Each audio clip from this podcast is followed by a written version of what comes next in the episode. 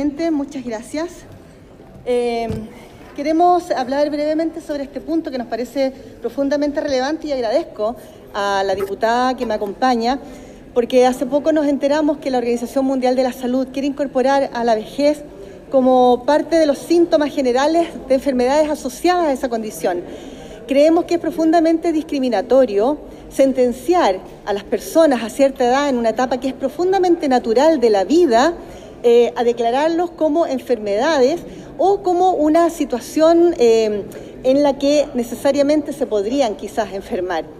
La vejez es una etapa natural, desde que nosotros nacemos, llegamos al planeta, estamos en un estado natural, biológico, envejeciendo. Me parece que es profundamente discriminatorio declararlo así. Esto entraría posiblemente en vigencia en enero del año 2022 y las organizaciones de personas mayores están muy molestas y muy inquietas con esta situación. Por eso nosotros queremos emplazar con mucho respeto en mi condición personal de, presidenta de la Comisión de Personas Mayores y Discapacidad, apoyada acá por la colega Erika Olivera, que está eh, incorporada profundamente a temas deportivos y además de envejecimiento, a que el gobierno y el Estado rechace de manera rotunda esta, um, declaración de la Organización Mundial de la Salud de declarar la vejez como una enfermedad a través del Ministerio de Relaciones Exteriores.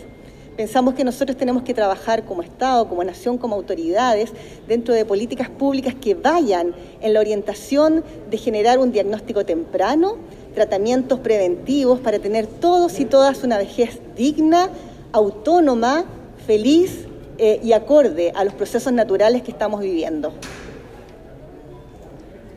que se le realiza hoy a la Organización Mundial de la Salud. En mi rol como deportista bien entiendo lo que significa el deporte en la vida de las personas, pero principalmente hoy día, por lo menos en nuestro país, eh, nos damos cuenta como personas adultos mayores, mayores de 60, de 65 años, 70, incluso 80 años, vemos que son personas muy saludables a través de la práctica deportiva, a través de la, de la actividad física y el deporte. Por lo tanto, hoy día condicionar a las personas mayores o decir que la vejez es una enfermedad, por lo menos yo no lo comparto. Creo que tenemos que preocuparnos, y no solamente en nuestro país, sino que a nivel mundial, de que precisamente este ciclo de vida que es natural y en donde todos vamos a llegar a la vejez, ojalá sea de la mejor manera posible, en dignidad, pero también en salud física y mental. Gracias. Muchas gracias.